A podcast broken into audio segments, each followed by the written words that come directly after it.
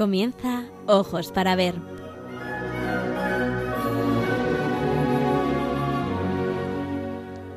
Hoy dirigido por María Ángeles Sobrino.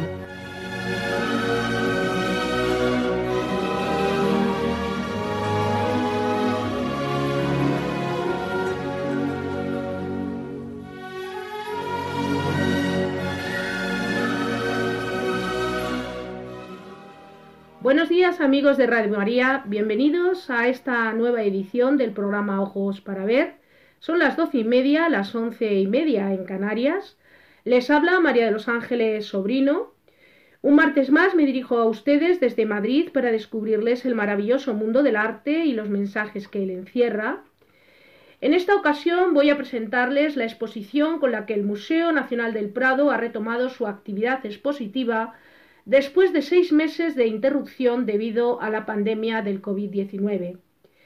La exposición se titula Invitadas, fragmentos sobre mujeres, ideología y artes plásticas en España, 1833-1931. El objetivo de la misma es favorecer la reflexión sobre el papel de la mujer en la sociedad española entre 1833 y 1931 y presentar los diferentes roles que desempeñó en el sistema artístico español desde el reinado de Isabel II y hasta el reinado de su nieto Alfonso XIII. Además de reivindicar el papel de la mujer y la hostilidad con la que fue tratada por el sistema de las artes en España en el siglo XIX y principios del siglo XX. La muestra es extensa, Está estructurada en 17 secciones en las que podrán disfrutar de más de 130 obras.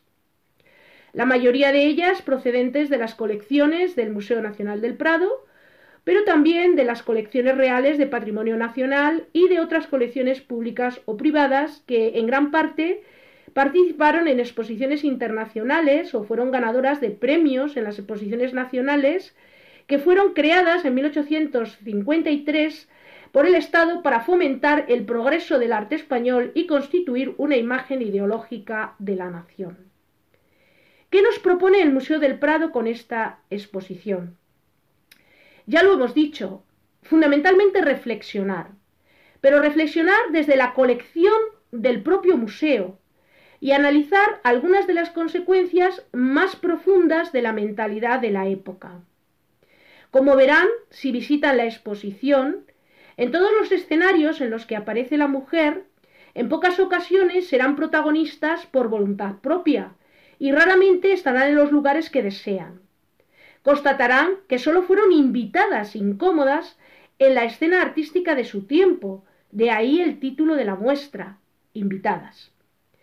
Esta exposición es también una oportunidad para visualizar obras pertenecientes a las colecciones del museo que no siempre están al alcance del público, bien por encontrarse en los propios depósitos del museo o bien por estar depositadas en otras instituciones públicas en España. Dada la extensión de la exposición, esta presentación se dividirá en dos partes. La primera parte la dedicaremos a exponer las claves para una mejor comprensión de la muestra. En la segunda parte nos centraremos en uno de los ámbitos de la exposición, el dedicado a las mujeres como aficionadas, pintoras y miniaturistas, con el fin de contextualizar la obra que he elegido. Como estamos en Navidad, he escogido una obra que representa a la Sagrada Familia. La obra elegida es La Sagrada Familia del Cordero, realizada por la artista Adriana Rostán hacia 1862. Es una copia a partir de un original de Rafael de Urbino, este importantísimo artista que trabaja en Roma en los primeros, eh, en los primeros años, en las primeras décadas del siglo XVI, eh, y que es uno de los eh, artistas más importantes de la historia de la pintura universal, cuya influencia va a llegar precisamente hasta el siglo XIX. Aquellos de ustedes que deseen visualizar la obra mientras se desarrolla este programa pueden hacerlo a través de Twitter en la dirección twitter arroba radio maría. ¿Cuáles son las claves para comprender esta exposición? Bien, pues lo primero es tener en cuenta el marco cronológico, el marco histórico en el que se mueve esta exposición. El periodo histórico es un periodo muy amplio, pues abarca desde 1833 hasta 1931, un siglo prácticamente de historia, un siglo de acontecimientos, un siglo de eh, desarrollo social, económico y, por supuesto, artístico. La exposición en sí misma está dividida en dos partes. En la primera se ilustra el apoyo oficial que recibieron aquellas imágenes de la mujer que reflejaban el ideal burgués. El Estado legitimó estas obras con estas temáticas mediante encargos, premios o adquisiciones, y fueron afectadas como muestras de la madurez de sus autores, todos ellos varones a la vez que se rechazaban todas aquellas obras que se oponían a esa ideología, aunque también fueran realizadas por varones.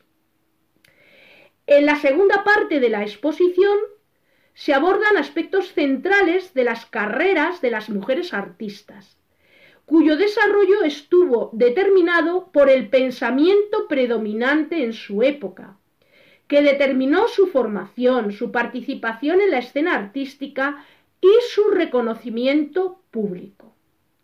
Para configurar y visualizar esta parte, el comisario de la exposición ha elegido nombres de mujeres artistas imprescindibles, desde las románticas hasta las que trabajaron en el umbral de las vanguardias. En la primera parte de la exposición encontramos secciones como reinas intrusas, el modelo patriarcal, el arte de adoctrinar, brújula para extraviadas, madres a juicio, desnudas, censuradas, la reconstrucción de la mujer castiza o maniquíes de lujo, náufragas, modelos en el atelier. En la segunda parte de la exposición encontraríamos las siguientes secciones. Pintoras en miniatura, las primeras fotógrafas, señoras copiantas, reinas y pintoras, las viejas maestras y las verdaderas pintoras, señoras antes que pintoras y anfitrionas de sí mismas. Yo lo que voy a hacer es, en lugar de glosar cada una de las secciones, hacer como un pequeño resumen de todas estas para luego centrarme en uno de los apartados, en una de las secciones de la exposición. Comienza la exposición en pleno enfrentamiento entre los partidarios de Isabel II y los carlistas, que negaban el derecho de la reina a ocupar el trono por su condición de mujer. Fue ella la que en 1847 avaló la iniciativa de realizar y exponer una serie cronológica de los reyes de España que representara a todos los monarcas que le precedieron. Dada la finalidad política de la serie, que era legitimar el derecho de Isabel a la corona, se hizo un especial esfuerzo por representar a las reinas de la historia de España. De ahí que la reina Isabel la Católica sea la reina más representada. Tras la caída de Isabel II, Juana I de Castilla se convirtió en la figura favorita de los pintores de historia, quienes, sin rigor histórico, alimentaron el mito de su locura en relación con los prejuicios que sobre la mujer y su incapacidad para gobernar se había formado a lo largo de los siglos. A finales del siglo XIX, ¿qué es lo que está sucediendo? pues que se siguen manteniendo esos prejuicios sobre la mujer y sus capacidades que acabamos de mencionar. El Estado desplazó la atención de la pintura de historia hacia los argumentos de denuncia social y hacia temas cotidianos, reflejados en escenas que sirvieron para validar las costumbres y legitimar los usos sociales. En este sentido, interesó poderosamente la educación de las niñas. Y aunque la ley reconocía el derecho de las mujeres a la instrucción, ésta se mantuvo diferenciada por sexos, cuestión que motivó permanentes denuncias de escritoras como doña Emilia Pardo Bazán. Se representan escenas en las que se trata de ensalzar la virtud femenina a través de los valores morales. Los temas que tratan las obras que se presentaron a los certámenes oficiales giraban en torno a controlar la naturaleza emocional de las mujeres. Otros artistas prefirieron representar a la mujer divirtiéndose en escenarios de ocio sin buscar ninguna reflexión moral. Y otros, en cambio, como Fillol, denunciaron abiertamente la posición desfavorable en la que las instituciones situaron injustamente a las mujeres. También es verdad que en el ámbito oficial solo fueron toleradas aquellas imágenes que tras su crudeza encerraban un mensaje moralizante. Es verdad que fueron las únicas adquiridas por el Estado. ¿Para qué? Para legitimar así su discurso paternalista. Los artistas reflejaron también el marco normativo y moral en el que debía moverse la mujer, entre ellas la maternidad y las nodrizas del mundo rural. También a través de eh, el arte, se empieza a cuestionar la concepción tradicional del desnudo femenino, asociado históricamente a la exaltación de la belleza ideal. Y se incorporan nuevas reflexiones sobre los códigos y límites que debían regir tanto la representación como la percepción de un género que no tuvo equivalente masculino. En las exposiciones también proliferaron asuntos audaces y ásperos con representaciones relacionadas con la delincuencia y los bajos fondos de las ciudades, y con los que sus autores buscaron concienciar a los espectadores sobre las contradicciones de una sociedad basada en la hipocresía y las falsas apariencias. Frente a la imagen moderna y liberada que empezó a imponerse en las primeras décadas del siglo XX, algunos ámbitos artísticos salieron en defensa de la tradición. Así, en el seno de la alta sociedad madrileña se fundó en 1909 la Sociedad Española de Amigos del Arte, cuyo objetivo era encauzar el gusto y fomentar las artes e industrias tradicionales. A su finalidad protectora y educativa se unía la reivindicación política del estatus y refinamiento de esa élite social. Entre los temas favoritos de esta institución estuvo también la imagen de la mujer española desde el siglo XVIII, lo que sirvió de apoyo visual a una corriente ideológica conservadora que en plena era sufragista volvía la mirada hacia sus antepasadas como modelos de perfección. Se popularizaron retratos de mujeres ataviadas con objetos antiguos, como por ejemplo la mantilla, la peineta, los abanicos, las joyas antiguas, etc., y se construyó, sin embargo, con un lenguaje moderno, creando así una imagen anacrónica de la mujer castiza, símbolo de la identidad nacional. Por otro lado, vamos a ver cómo la mujer forma parte muy activa de una nueva técnica que es la fotografía. ¿Por qué? Porque la consideración de disciplina menor de la fotografía en sus orígenes permitió que la mujer encontrara su hueco en este espacio.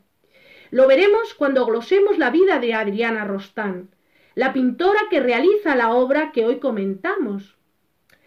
Las reinas, María Cristina y su hija Isabel II, se sumaron a la tradición de las reinas pintoras y exhibieron con frecuencias obras de su mano, especialmente copias de grandes maestros, en las exposiciones celebradas en la Academia de Bellas Artes de San Fernando y el Liceo Artístico y Literario de Madrid, pero también en las recepciones realizadas en sus respectivos palacios. Eran ejemplos de protectoras de las artes. Durante sus sucesivos reinados, un número considerable de pintoras y miniaturistas fueron nombradas académicas de mérito, y otras muchas, como Teresa Nicolau, Asunción Crespo, Rosario Valls o Emilia Carmena de Prota, fueron acogidas en el ámbito cortesano para desarrollar su trabajo. Isabel II fue especialmente activa en su mecenazgo a las pintoras, práctica que continuó en su en París. Esta protección real se mantuvo también durante los reinados siguientes y sirvió de ejemplo a las familias de la nobleza española. Las artistas proyectaron una imagen pública de sí mismas en las que, salvo excepciones, no se representaron en el acto de pintar ni con los instrumentos propios de una actividad que podría comprometer su estatus social. Por otro lado, esta estrategia de representación equiparaba sus efigies a la de las escritoras, ya consagradas y de indiscutible reputación, que fueron retratadas por los grandes maestros a pintores de la época como Federico de Madrazo, sin atributos que evidenciaran su dedicación a la literatura. Aunque hubo excepciones, como por ejemplo el de Luisa Vidal, que rompió con este arquetipo y prefirió mostrarse como creadora. Resultan excepcionales también los retratos que los pintores varones hicieron de sus discípulas. Alguno hay en la exposición y podrán verlas si eh, verles, verlos, perdón, si visitan la exposición. La crítica artística llegó a reconocer la valía de muchas de estas mujeres artistas y juzgó su obra con independencia de su condición de mujeres, al menos en apariencia. Pero serán las jóvenes pertenecientes a un ambiente familiar más cosmopolita y receptivo a la creatividad, como por ejemplo Elena Sorolla, hija de Joaquín Sorolla, las que gocen de mayor libertad para desarrollar sus carreras, frente a aquellas otras como Aurelia Navarro que sucumbieron a la presión social. Ya en el siglo XX surgieron varias iniciativas para intentar subsanar la escasa consideración de las artistas, como la celebración en 1903 de la primera exposición de pintura feminista en un salón en Madrid, concretamente el Salón Amaré, aunque sin conseguir el éxito esperado. Bien, una vez glosada brevemente las claves de la exposición, vamos a hacer una primera pausa musical que va a correr a cargo de André Rieu y que nos va a interpretar acompañado de su orquesta La Vie et Belle.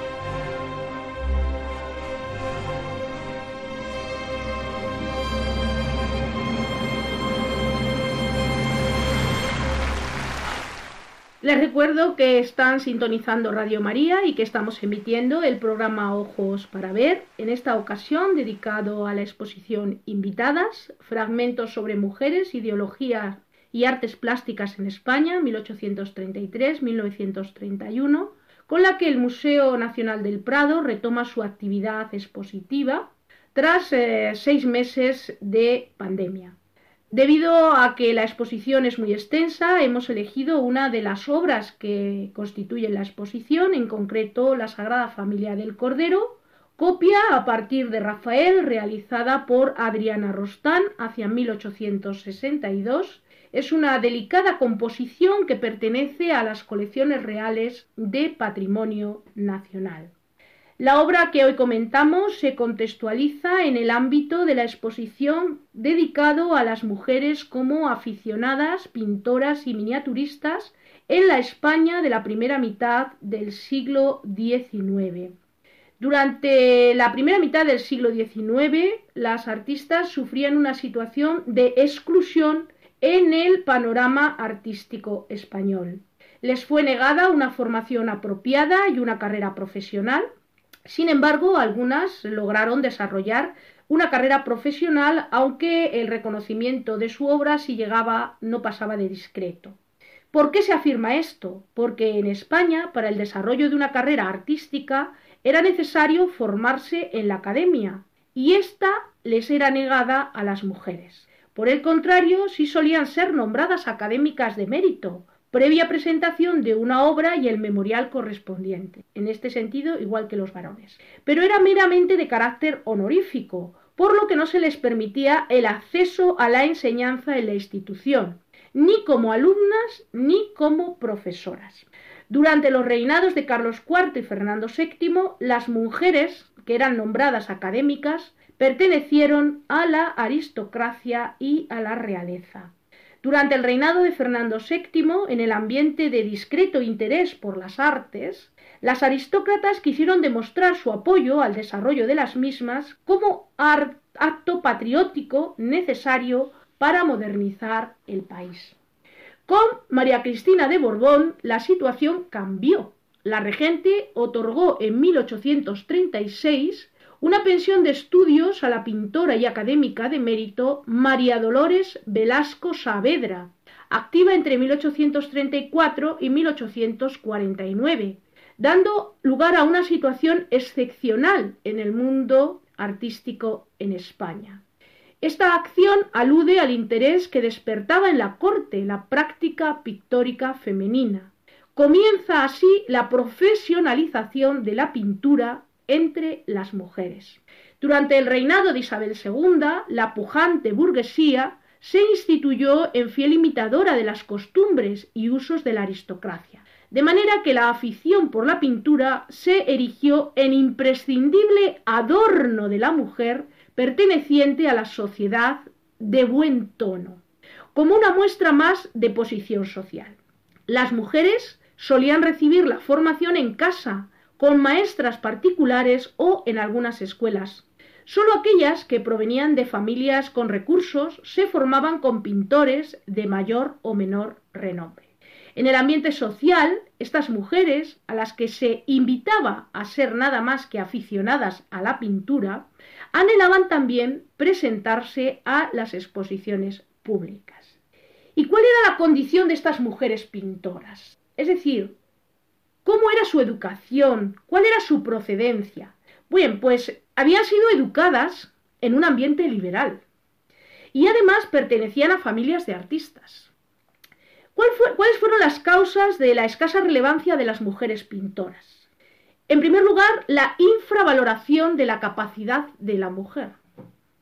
Y en segundo lugar, la rígida moral imperante que justificaba que la alumna tuviera prohibido el acceso a determinadas asignaturas, como la anatomía artística, es decir, no podían tener modelos vivos que posaran desnudos. Los desnudos, que son uno de los ejercicios fundamentales, en la academia las mujeres no podían. Por lo tanto, eso explica por qué no, les dejaban eh, ni enseñar ni estudiar ni enseñar en la academia. O colorido y composición, ¿Por qué? Porque el colorido y la composición forman parte de la creatividad. Y consideraban que la mujer no tenía esas capacidades. En consecuencia, la alternativa fue estudiar con otros pintores, pertenecientes o no al entorno familiar, o copiar a los grandes maestros. Eh, debido a estas circunstancias, las huellas documentales sobre las mujeres artistas son en general escasas o incompletas, por lo que rastrear el desarrollo de su evolución artística resulta bastante difícil y complejo. Por lo que sabemos, las mujeres artistas tuvieron carreras fugaces, en algunos casos truncadas por la temprana muerte y en la mayoría de los casos a causa del matrimonio. Pero existen excepciones. ¿Y qué excepciones son esas? Pues aquellas que tenían maridos que se dedicaban a profesiones liberales o que gozaban de una posición acomodada, como le sucede a Teresa Nicolau Parodi o Emilia Carmena, que tras casarse continuaron con la práctica pictórica. Aquellas que se profesionalizaron procedían de familias vinculadas con el mundo de la pintura. Otra importante excepción dentro del mundo artístico eh, fueron las hijas y esposas de artistas, de las que sabemos, de las que no sabemos, perdón, hasta qué punto intervinieron en la producción del taller familiar. Bueno, esto es otro tema interesante, porque que debieron de trabajar en los talleres de los artistas, eso es muy evidente, y lo sabemos desde eh, el Renacimiento. Pero qué papel jugaron, hasta qué punto fueron decisivas, etcétera, no lo sabemos. ¿Cómo se incorporaron las mujeres al mundo artístico? Las mujeres se incorporaron al mundo artístico principalmente a través de la técnica de la miniatura. ¿Y por qué esta técnica y no otra? Porque por sus características técnicas, como veremos a continuación, era una especialidad apropiada para su aprendizaje en el taller paterno una vez obtenida la formación, el siguiente paso para forjarse un prestigio como artista era la participación en las exposiciones públicas. También veremos cómo nuestra artista, Adriana Rostán, participa en las mismas y obtiene reconocimiento en ellas. ¿Qué géneros cultivaron las pintoras? En relación a los géneros que practicaron, durante la primera mitad del siglo XIX el más destacado fue el religioso, y por lo general a través de la copia de las grandes obras de maestros del pasado, tal y como también vemos en la obra que comentaremos de Adriana Rostán. ¿Y por qué las copias? La copia se consideró en la sociedad una opción sumamente decorosa para las mujeres, ya que la ideología imperante achacaba a la mujer serias limitaciones intelectuales que mermaban su capacidad para llevar a cabo una composición libre. Fue el terreno en el que se hizo sentir cómoda la mujer. Hasta la reina Isabel II la practicó, y en la exposición pueden contemplar una copia de mano de la misma de la emblemática Sagrada Familia del Pajarito de Murillo. Esta opción no solo ofreció una solución a sus supuestas limitaciones, sino también a las carencias formativas. La idea era formarse aprendiendo de los más grandes maestros antiguos. Otro de los géneros fue el retrato afectivo y doméstico, aunque también en menor medida abordaron otras temáticas como la alegoría o la mitología, sobre todo en la época de Fernando VII. Algunas, ya avanzado el siglo XIX, también se dedicaron con gran éxito al género del bodegón, y en la exposición podrán disfrutar algunos de ellos de una calidad excepcional. La ideología y la moral marcaron por tanto la adecuación de los temas y también condicionaron los formatos, las técnicas artísticas y especialidades. Así, las técnicas más adecuadas para el desarrollo en el hogar fueron el dibujo, la acuarela y la miniatura.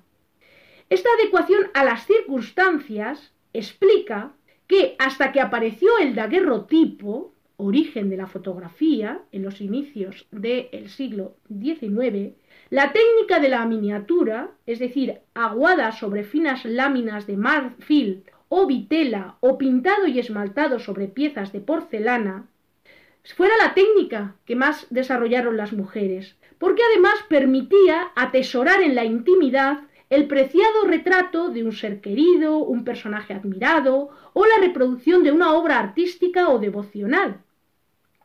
Como veremos, esta es una técnica de cierta complejidad, por lo que hubo pocas pintoras que se dedicaran a ella de manera profesional.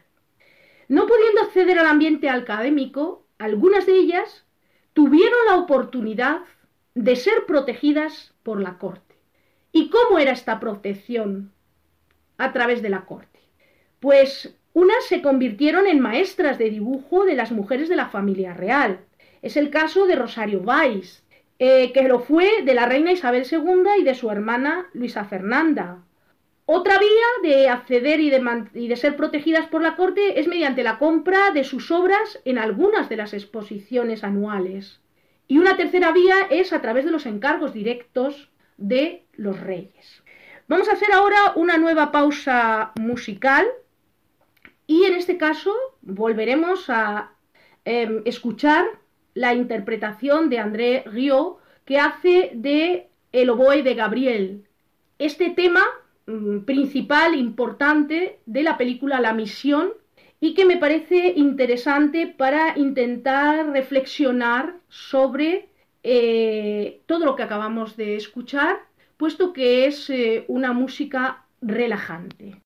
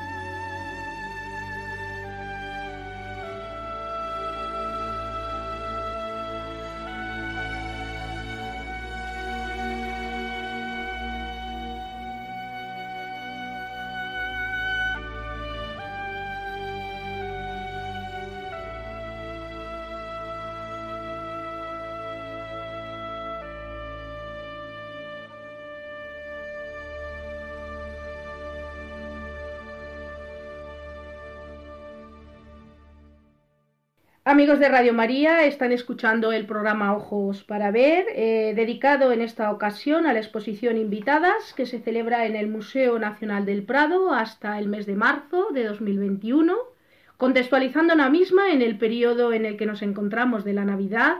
Eh, hemos elegido la Sagrada Familia del Cordero, una obra realizada por eh, la pintora Adriana Rostán hacia 1862, a partir de un original de Rafael de Urbino que se conserva también en el Museo del Prado. Esta obra mm, se encuentra habitualmente en el Palacio Real de la Granja de San Ildefonso en Segovia. La obra. La Sagrada Familia del Cordero es una copia a partir de la obra creada por Rafael en 1507 y que se conserva, como ya hemos dicho, en el Museo del Prado. Está pintada al gouache sobre marfil. Es una pieza muy pequeña, pues apenas tiene 15,5 centímetros por 12,2 centímetros.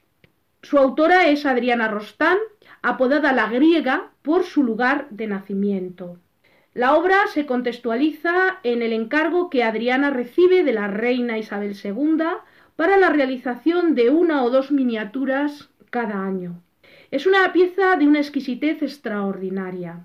Y me van a permitir que les comente una anécdota eh, en relación con esta obra, pues todavía recuerdo la emoción de todos los que nos encontrábamos en la sala en el momento en el que se abrió el maletín en el que venía esta pequeñísima pieza.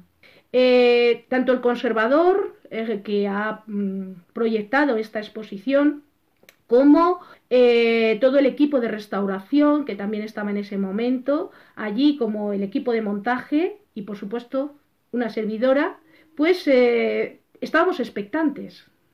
Porque lo habíamos visto, la pieza la habíamos visto en una fotografía, pero desde luego nada como verlo en vivo y en directo. Eh, se abrió la caja, se abrió el maletín y ahí venía envuelta en un papel vegetal, en un papel muy suave. Eh, venía envuelta esa finísima lámina de marfil, sin marco, algo que nos llamó poderosamente la atención por su fragilidad. Pero a la vez nos llamó mucho la atención también su buenísimo estado de conservación, a pesar de su antigüedad y también de su fragilidad.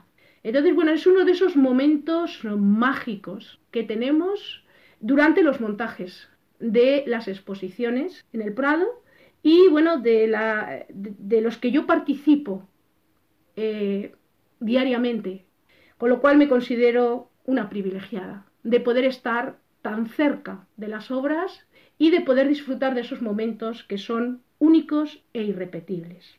Las miniaturas en esta época eran consideradas como joyas. Introduzcamos brevemente esta, esta técnica. Eh, la miniatura es una técnica que nació en el siglo XVIII. Los tratados antiguos la describen como pintura al gouache, término que engloba las policromías de base acuosa sobre marfil. Perdón, es una técnica difícil que requiere gran paciencia, virtud esencial en toda mujer. El agua era mezclada con hiel de buey para permitir extender fácilmente la pintura sobre el marfil.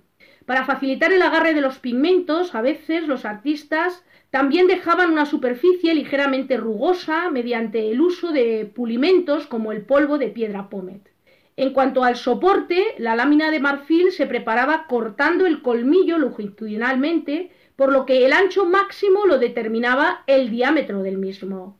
La lámina es extremadamente delgada, en torno a 0,4 por 0,5 milímetros. O sea, como se pueden ustedes imaginar, mm, entenderán esa, e, e, esa emoción y esa expectación cuando nosotros vimos que esa pieza venía sin ninguna protección. La utilización de esta lámina tan fina no se debía tanto a la carestía del material y a lo, y a lo caro que podía ser este material, sino a que el tono traslúcido y blanquecino del marfil se empleaba para las carnaciones. El torno marfil se utilizaba como base y a veces se colocaba una lámina de pan de plata, de cobre plateado o de un metal dorado por detrás de la miniatura porque su reflejo iluminaba la carnación desde el interior y aumenta la profundidad de las sombras. La trasera de la miniatura suele llevar como protección un papel sujeto por unos puntos de adhesivo. En cuanto a la técnica pictórica, la sujeción de la obra comienza, perdón, la ejecución de la obra comienza con la realización de un dibujo preparatorio. Algunos los hacían a lápiz y en otras ocasiones a pincel. Para la película pictórica utilizaban pigmentos con aglutinantes que eran solubles en agua, porque ya hemos dicho que el agua es fundamental para esta, para esta técnica. Para representar las distintas partes de la composición se utilizaban distintos tipos de pinceles. Por ejemplo, para el pelo solían utilizarse pinceles largos y finos, el puntillismo para las caras y para los trajes se utilizaban técnicas muy variadas. Para los tejidos que eran finos y claros, los artistas jugaron con las transparencias, mientras que para el resto de los colores se empleaban una capa de policromía más gruesa y opaca comenzando con fondos oscuros que matizaban después con pinceladas cada vez más claras. En los detalles conseguían un efecto de volumen con toques blancos y claros, mediante esos toques de pincel cargados de pintura que dejaban pinceladas en relieve. En algún caso se empleaba el polvo de oro para completar los efectos. El marco es importante, ya lo hemos dicho, para la conservación de la obra, de las miniaturas, ya que actúa de protección creando un ambiente estable. Ustedes verán que la pieza que comentamos, la Sagrada Familia del Cordero de Adriana Rostán, está protegida por un marco, un marco que se ha hecho es proceso para esta exposición y un marco que luego servirá para su presentación en el Palacio de la Granja de San Ildefonso, que es donde normalmente se encuentra esta pieza. Para conocer en mayor profundidad la colección de miniaturas del Museo del Prado, pueden entrar en la web oficial del Museo del Prado. De hecho, estas pinceladas que yo les he dado sobre la miniatura las he tomado precisamente de esos estudios técnicos que han hecho en el gabinete técnico del museo y en colaboración con las restauradoras de, piedras duras y de artes decorativas del Museo del Prado. Es decir, eh, esto es fruto de un estudio exhaustivo y en profundidad. Centrándonos nuevamente en la, en la obra y para terminar el comentario, les diré que el estilo que podemos apreciar en esta delicada composición de la Sagrada Familia del Cordero que comentamos es un estilo en el que vemos una pincelada suave y un modelado definido por un dibujo esquemático y riguroso y un colorido realmente exquisito. Vamos a hacer una nueva pausa musical. En esta ocasión vamos a escuchar un himno cristiano que en inglés dice así, Nearer my God to thee, que en realidad es el himno cerca de ti, Señor. Es un himno que fue creado en 1834 por la poetisa inglesa Sarah Fuller Flowers Adams y que, bueno, nació entre 1800, vivió entre 1805 y 1848. Es, por lo tanto, un himno muy antiguo.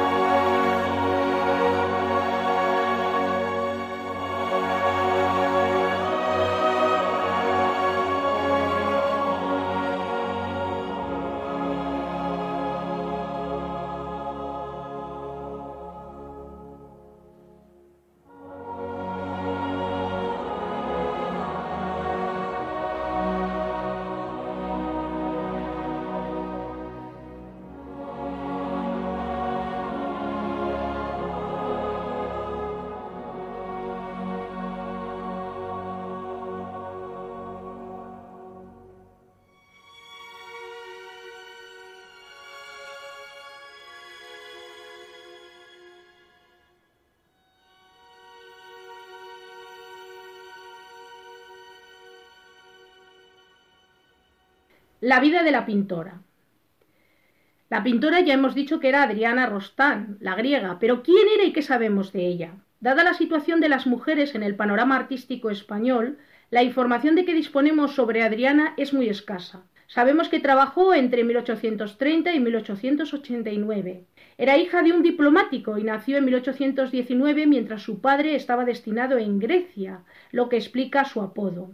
La profesión paterna también explicaría su relación con la corte. ¿Por qué digo esto? Porque tenemos documentación de su cercanía a la corte e incluso la prensa de la época la trataba como pintora de cámara, aunque parece que no llegó a ocupar ese puesto, a pesar de que en 1849 recibió de la reina Isabel II el encargo de pintar anualmente una o dos miniaturas. Precisamente la obra que hoy hemos comentado pertenece a este encargo.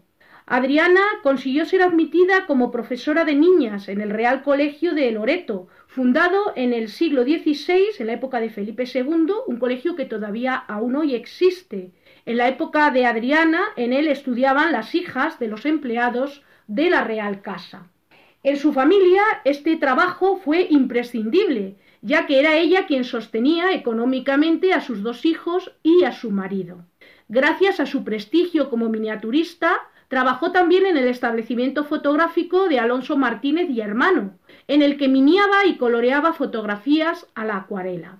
Al aparecer, perdón, al parecer, a pesar de gozar de una posición privilegiada en el ámbito artístico, pues llegó a obtener una mención honorífica de segunda clase en la Exposición Nacional de Bellas Artes en 1858 y de las buenas críticas recibidas por sus obras, llegó a plantearse su traslado al extranjero para trabajar ante la situación de penuria que gobernó el ámbito artístico en España. Sus obras gozaron de gran popularidad en los primeros años del reinado de Isabel II, en plena era romántica, y su nombre ha figurado entre las grandes representantes de la miniatura del siglo XIX en España. Como resumen de todo lo dicho hasta ahora, invitadas por los hombres a participar en un sistema artístico que no estaba diseñado para ellas y en el que las artistas eran consideradas como bellas excepciones, las mujeres brillaron de manera efímera para desvanecerse después en el relato que la burguesía diseñó según su pensamiento y que conocemos como historia del arte. Vamos a finalizar las eh, pausas musicales escuchando la Oda a la Alegría. Estamos en Navidad. Estamos finalizando un año horribilis. Entonces, vamos a poner un poco de alegría en este momento y escuchemos esta interpretación de la Oda a la Alegría.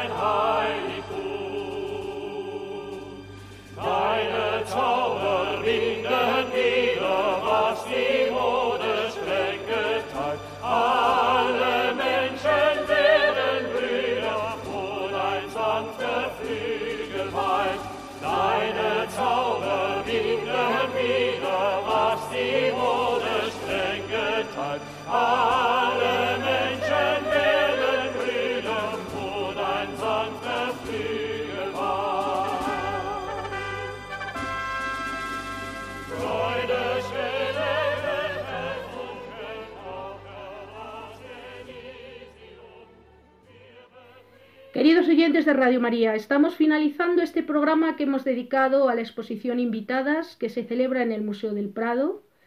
En él hemos presentado brevemente las claves para una mejor comprensión de la misma y hemos analizado exhaustivamente una de las obras que se presenta en la muestra, la Sagrada Familia del Cordero, copia realizada a partir de Rafael por la miniaturista Adriana Rostán, apodada la griega, hacia 1862. Amigos, llegado este momento, me despido de ustedes confiando en que el programa haya sido de su agrado e interés y dándole las gracias por acompañarnos un martes más. Les emplazo para un próximo programa de Ojos para Ver y les invito a que sigan en compañía de la radio de la Virgen, nuestra Madre del Cielo. Les deseo que despidan 2020 con alegría y que tengan un feliz y próspero año 2021. Que Dios los bendiga y los acompañe siempre y hasta pronto, queridos amigos.